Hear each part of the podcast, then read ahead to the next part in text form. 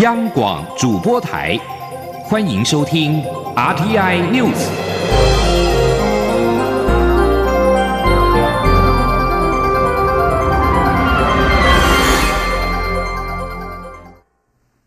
各位好，我是主播王玉伟，欢迎收听这节央广主播台提供给您的 RTI News。今天是二零一九年一月二十六号，新闻首先带您关注国际焦点。美国联邦政府关门进入第三十五天，美国总统川普二十五号妥协，宣布签署能够重启政府三周的法案，但是不忘强调筑墙有助于强化边境安全是基本常识，还表示如果三周以后没有可行的方案，政府可能再次关门。川普之前曾说，没有包含边境围墙的预算案他都不会签，同时这个重启联邦政府开门运作的临时性法案。正是先前共和党及联邦参议员葛兰姆所建议的折中方案，川普曾经明确拒绝。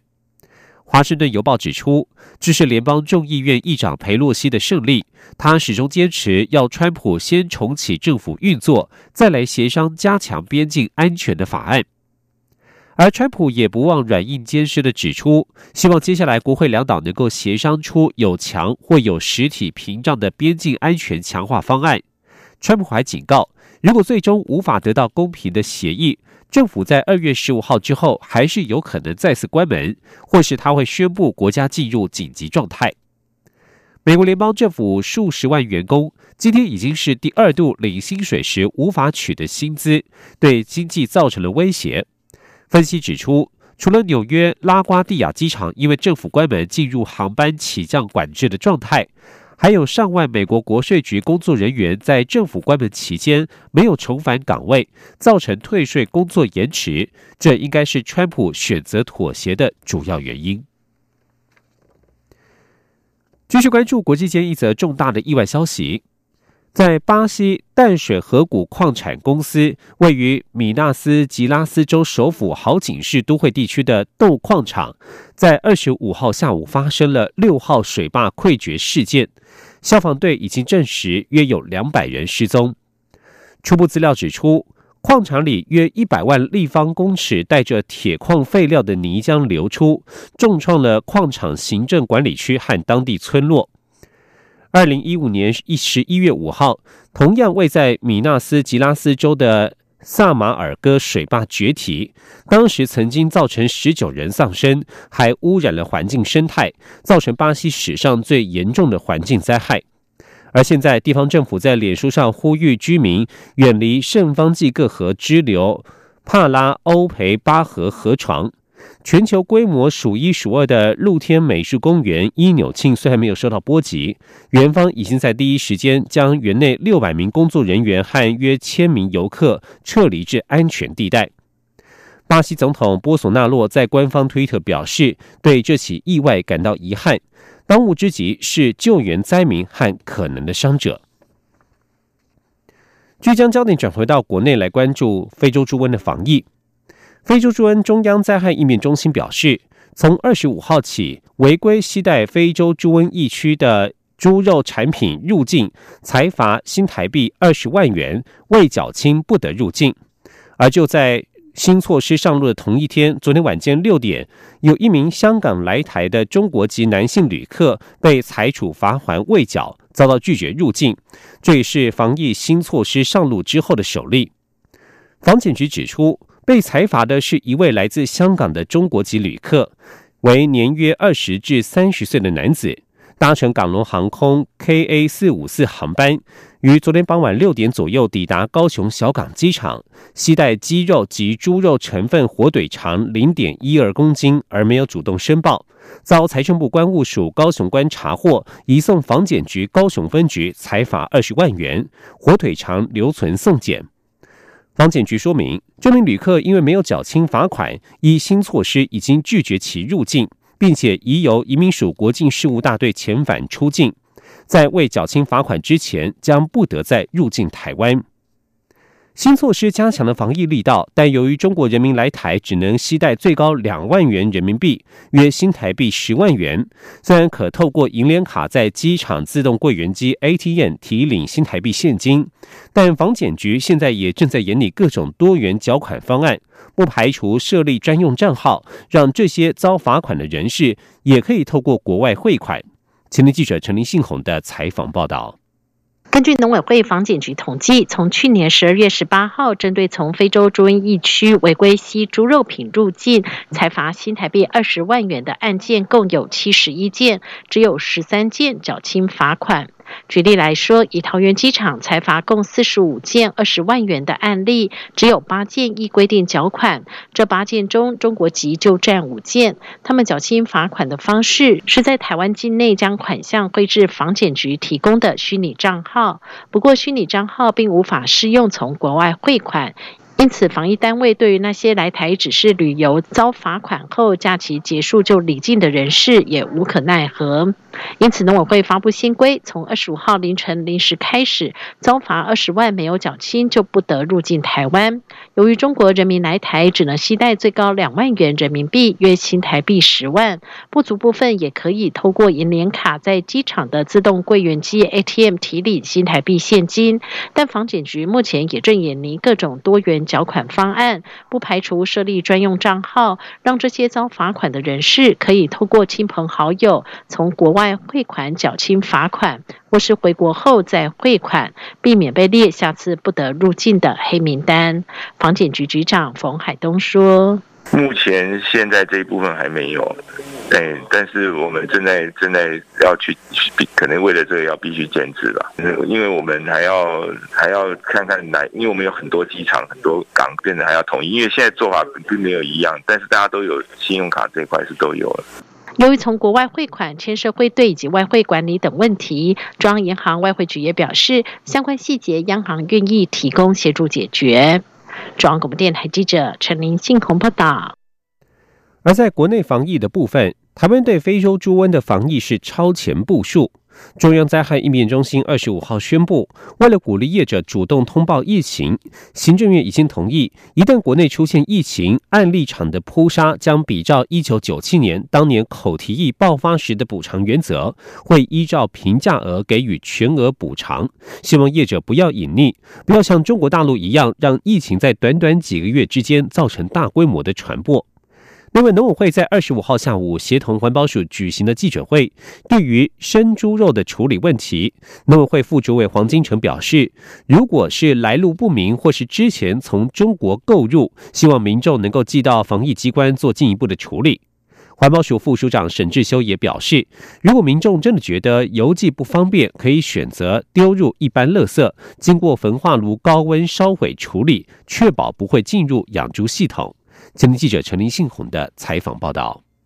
拒绝非洲猪瘟病毒进入台湾，农委会防检局在中国去年八月向世界动物卫生组织 OIE 通报疫情后，严禁民众携带中国制猪肉品入境。不过，由于有不少民众在八月之前赴中国时携带相关猪肉制品回台，就等着农历春节过年作为年菜。如今这些冷冻生猪肉要如何处理？不少民众也有疑虑。农委会和环保署二十五号联袂举行记者会，环保署副署长沈志修表示，如果民众对于家里的生猪肉无法分辨来源，可以邮寄至防检局进一步确认；但如果觉得这样做很不方便，也可以丢至一般垃圾，因为台湾的一般垃圾有超过百分之九十九的比例都是经过焚化炉高温烧毁，如此就不会进入养猪系统。沈志修说。只要是生肉的部分哈，那你如果觉得这个不确定是不是台湾自己我们本土里面的，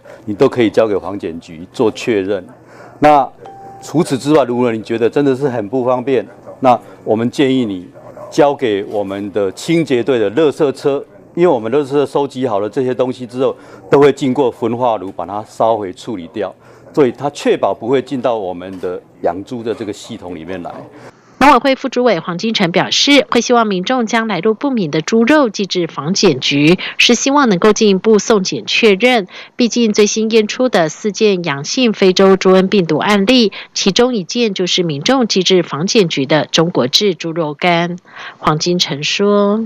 不管是死掉的，或者还活着被感染还没有死，它全部进入加工厂这样的一个肉类产品，你还希望你的家人或希望你的亲戚朋友，或者是说呃跟你相关的人去吃这样的一个肉类产品吗？我想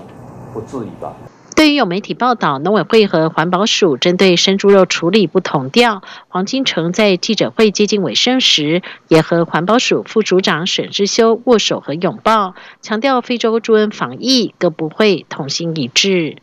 中央广播电台记者陈林信鸿报道。继续关注台湾的国防安全。蔡英文总统二十五号视导中科院系统制造中心，这也是国内天宫三型防空飞弹以及雄风三型反舰飞弹的重要研制单位。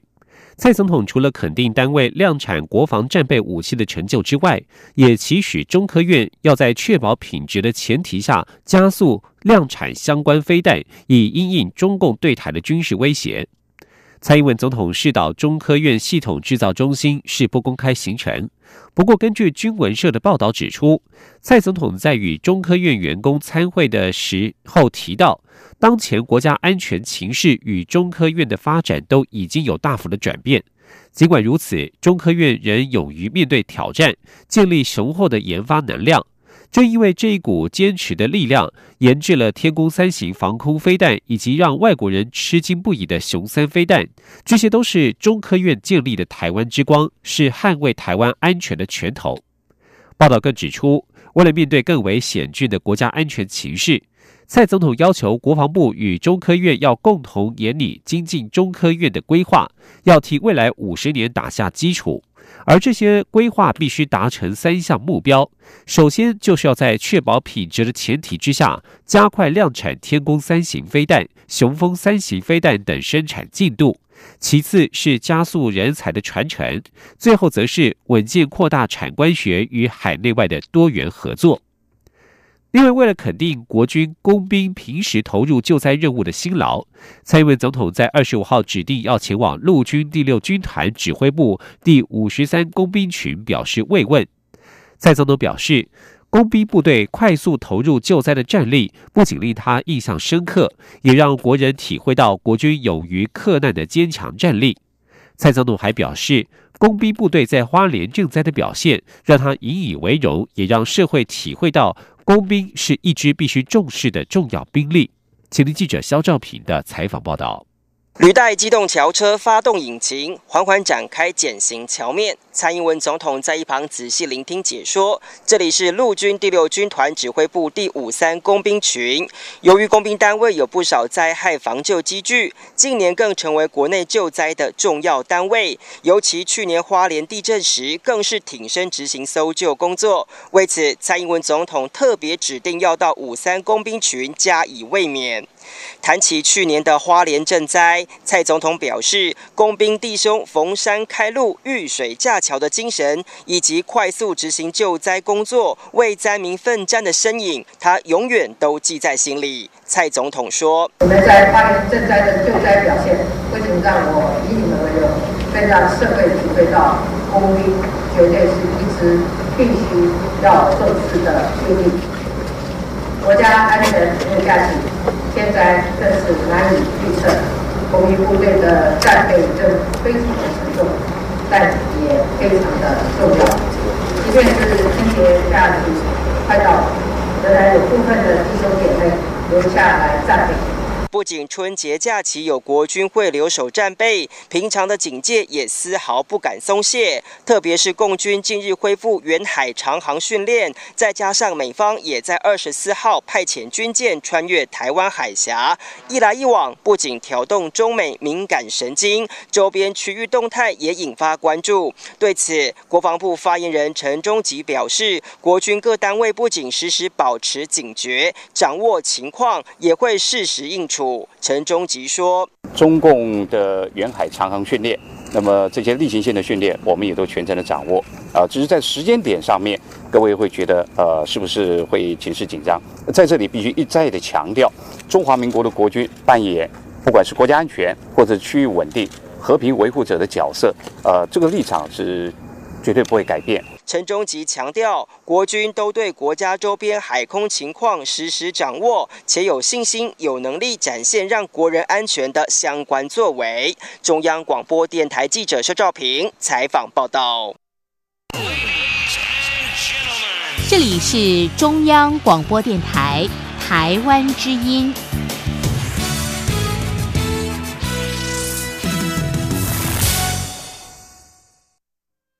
各位好，我是主播王玉伟，欢迎继续收听新闻。财经焦点：美国拉斯维加斯消费性电子展 CES 日前落幕，台湾科技新创团队捷报频传。科技部部长陈良基在二十五号召开展后记者会，宣布四十四家台湾科技新创团队累计争取超过五十五亿新台币的商机。值得注意的是，业者在现场直言，此行真的是中大奖了。他们获得最需要的通路以及代理商的订单。前记者杨文军的采访报道。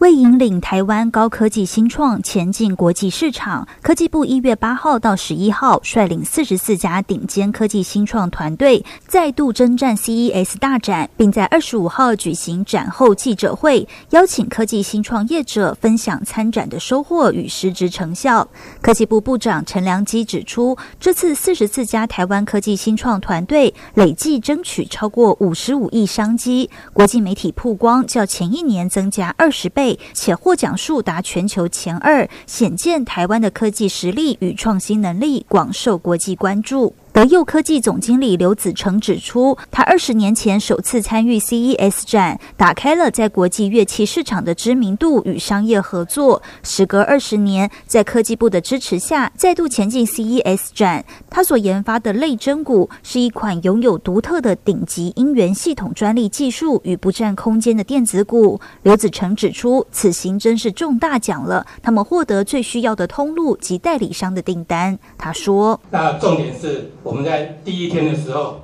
告诉各位，那是我中了一个大奖哦，因为我要通路要代理商，那代理商大陆代理商已经签了，那我要找美国的代理商，可是代理商跟通路商是不能冲突的，所以只能够找一个，那我们就中了一个大奖，就是美国的阿玛隆的人就来到我们现场了。刘子成说，他在参展期间便签下百万美元订单，预计二月底将正式与广州音乐节公布合作关系，期盼将能打进电子市场，迈向公司的下一个二十年。中央广播电台记者杨文君台北采访报道。台湾的科技新创与电商都相当的蓬勃发展，全球七十五个国家在二十五号发表电子商务联合宣言，将透过谈判制定全球规则。台湾也签署宣言，表达支持建立高标准的原规则，凸显台湾的重要角色。欧盟二十五个代表在二十五号代表二十八个会员国与另外四十七个世界贸易组织成员国，在瑞士达福斯举行电子商业非正式部长会议，会后签署发表联合宣言，确认将展开电子商务贸易谈判。参与国将努力在现有的世贸组织协议与框架基础上，制定高标准的全球电子商务规则。而台湾方面，则是由常驻 WTO 代表朱静一出席签署宣言，并且发表声明。台湾作为电子贸易领域的活跃国家，坚信世界贸易组织 WTO 在以电子商务贸易促进所有成员国的繁荣扮演关键角色。这份声明指出，身为成员国，乐意与其他国家合作，建立一个长久、更具企图心以及商业意义的制度，并且为所有人创造更多贸易机会与公平电子商务竞争环境。外界认为，这项电子商务宣言凸显了世界贸易组织 WTO 仍然是全球贸易规则的制定中心角色。但是，有一些会员国虽然电子商务市场庞大，却严格管制网络。未来能够参与规则谈判到什么程度，攸关这项雄心勃勃计划的成败。继续关注的是两岸人权焦点。中国维权人士黄燕在台湾停留七个多月之后，于二十四号搭机前往美国。陆委会二十五号晚间表示，对于黄燕取得第三国的入境许可并安全抵达，将能够享有自由民主生活，受到应有的人权保障。陆委会给予诚挚祝福。陆委会指出，持有联合国难民证的黄燕。在二零一八年五月间在台转机，因为身体状况不适，政府基于人道考量，专案许可入境暂时停留，等待民间团体寻协助寻求转往第三国。而他在台湾停留期间，各相关机关与团体都关注其生活照料及安全，并提供必要协助。此外，关于滞留在桃园机场已经四个月的中国男子刘新莲、严克芬两人，预计今天出境前往第三地，随后再搭机返台，最快在今天晚间十点左右，可以用专业交流的名义入境台湾，再等待转送至第三国。这次担任担保人的。华人民主书院董事曾建元在二十五号晚间表示，愿意担任担保人是基于人权考量，解决两人当下的燃眉之急，也让他们能够透过在台湾短暂停留期间处理转送第三国事宜。自由亚亚洲电台曾经报道，台湾官方和民间都收到讯息，指中国异议人士秦永敏。之所以被关押，与刘新莲的证词有关，因此刘新莲与严克芬始终只能徘徊在机场而无法入境。对此，曾建元表示，这段时间以来，确实从中国大陆传出一些不利于当事人的证词，引发政府及民间团体的疑虑。但是，他也理解人们在面对集权迫害时，有可能因为无法承受而做出妥协。希望两人入境之后，能够对外说明澄清。继续关注国内的政坛焦点。台北市长柯文哲预计三月十六号到二十四号访问美国，将走访华盛顿、纽约、波士顿与亚特兰大。他二十五号在脸书粉丝专业直播时也加码宣布，二月二十三号到二十六号会先出访以色列。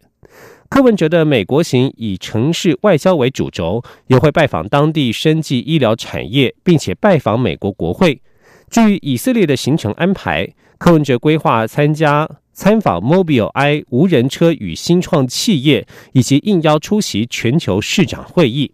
前年记者王维婷的采访报道。台北市长柯文哲二十五号在脸书直播公布，他将于二月二十三号至二十六号访问以色列。柯文哲四天快闪以色列期间，将参访无人车企业、新创产业，以及应邀出席以色列主办的全球市长会议。柯文哲表示，台北花博园区的其中一栋以 VR 特色著称的建筑物，就是和以色列合作。以色列资讯能力世界首屈一指，台北市也和以色列在治安领域有合作。此行除了推广城市交流、产业合作之外，他也想看看以色列在恶劣环境下的生存秘诀。柯文哲直播时拿出以色列商会制赠以再生水灌溉的葡萄酿造而成的红酒。他说：“以色列对水资源管理非常有效率，在天然资源匮乏的情况下，以色列还是可以活得好好的。”他想了解以色列的经验。柯文哲说：“因为我们台北市最近也跟以色列有密切合作，特别在治安的哈，那很多东西进来谈一谈。好说。另外，它在产业创新也是他们的强项。所以还有一点呢，就是我们去看看哦，一个小国哦，在这么恶劣的环境。” How to survive？为什么？这 这个这个在阿拉伯世界团团包围，一个一个小小九百万人口以色列可以可以可以活到现在还活得好好的，这个这个我们要去看看，那到底它的秘诀是什么？柯文哲外交连环出击，在出访以色列后，他将于三月十六号到二十四号出访美国东岸四大城：华盛顿、纽约、波士顿和亚特兰大。柯文哲表示，台北和亚特兰大是姐妹市，今年适逢缔结四十周年，所以安排此行。至于参访波士顿的目的，则是希望了解当地的生技产业，且台北最近在发展生物科技，他将寻找是否有合作机会。他表示，台北自诩多元、民主、自由、开放，但是仍然要去看看真正最多元的城市——纽约。柯文哲美国行也将前往美国政治中枢华盛顿，并且会拜访美国国会。那至于说华盛顿哦，那就反正参议院、众议院、美国美国中央政府都在那里了哈，去那里看看大家，被大家看看，对不对？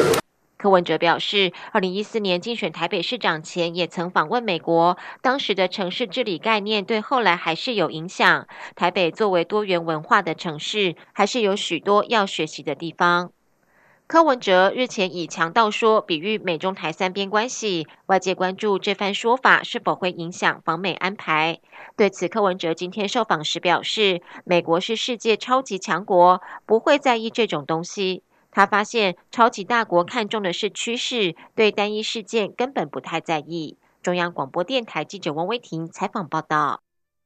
关注台湾的影视产业，台湾第一大影视平台中华电信 MOD 与全球最大的 OTT 线上影音业者 Netflix 网飞，在二十五号在台北正式签署合作。除了优质的四 K 影音产品即日起上架，让 MOD 收视户可以大饱眼福之外，双方也将进一步合资拍片。前天记者郑祥云、吴丽君的采访报道。中华电信董事长郑优二十五号携手 Netflix 全球业务发展负责人 B.D. Bill，在交通部长林佳龙、国家通讯传播委员会 NCC 主委詹婷仪与文化部次长李连全的见证下，举行盛大的签约仪式。双方宣布将携手推广国内外的优质四 K 影音作品。林佳龙致辞时，除了肯定这是强强结合之作，也认为。为这项合作案将使中华电信如虎添翼，傲视电信三雄。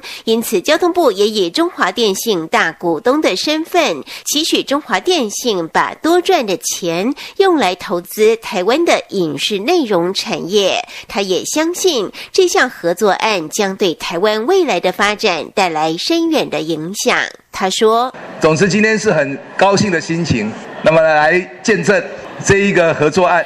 我相信这个对台湾的数位内容跟经济文化产业的发展会起很大的一个影响，我们拭目以待。詹婷仪也在致辞时向 Bill 喊话，希望 Netflix 加大力道投资台湾的内容，并与台湾的优质团队合作，协助台湾的影剧作品被全世界看见。詹婷仪说：“希望 Netflix 未来不只是跟中华电信在平台上面有合作，有很多 Netflix 的好节目可以透过这个平台给大家看见。同时，更希望 Netflix 能够加大力道投资台湾的内容，不管是合制也好，或者是扶持台。”湾的人才也好，台湾的好故事一定会让全世界都感动。李连全也对这项合作寄予高度的期许，希望中华电信 MOD 不仅成为台湾收视品质保证的平台，也成为交通部网络经济的大平台与 NCC 的传播大平台，同时成为文化部的内容大平台，以内容为王，通路为后，带领国内的业者。往国际发展。至于郑优及 Bill 两人受访时都强调，双方将进一步合作拍片，让台湾的影视作品进军国际市场。中央广播电台记者郑祥云、吴丽君在台北采访报道。关注一项社会议题：登山客居哥吴继云日前登山不幸死亡，引发了登黑山浪费社会资源等争论。立法委员于婉如、黄国书在二十五号共同举行了修正国安法第五条，让登山活动更自由记者会。批评国安法第五条对于登山活动的管制思维，呼吁相关部会持续追踪该法条修正案的进度，适时列为优先推动法案，并且在修法完成之前，政府应该体察民情，尽可能开放更多区域与路线，让山友拥有自由探索的空间，不违法也能征服百越。立委余婉如表示，台湾得天独厚。拥有两百六十八座超过三千公尺的高山，山与海与人类聚落的距离近在咫尺，是很多外国人羡慕的特色。然而，台湾山林管制重重，不利于人民登山探索，遑论发展相关的活动产业，形同坐在金山上的乞丐。于婉如认为，国安法第五条延续戒严的思维，用隐形的牢笼锁住美丽高山，而且申请登山路线的系统在各主管机关形成多头马车，甚至限缩为几条路线，让台湾空有百越之名，却多数无法亲近，更使登山爱好者长期背负着登黑山的恶名，是不合时宜的法条。若再加上几起山难事故，登山就被妖魔化，成为浪费社会资源的活动。而立委黄国书也认为，目前的山林防治主要对象是山老鼠，是森林法的管辖范围。可是国安法也来规范登山活动，根本就是一直延续自戒严时期的禁令，变成探限制探索台湾高山之美的法律。两人都呼吁尽快进行修法，发展相关运动产业作为基础。以上新闻由王玉伟编辑播报，谢谢收听。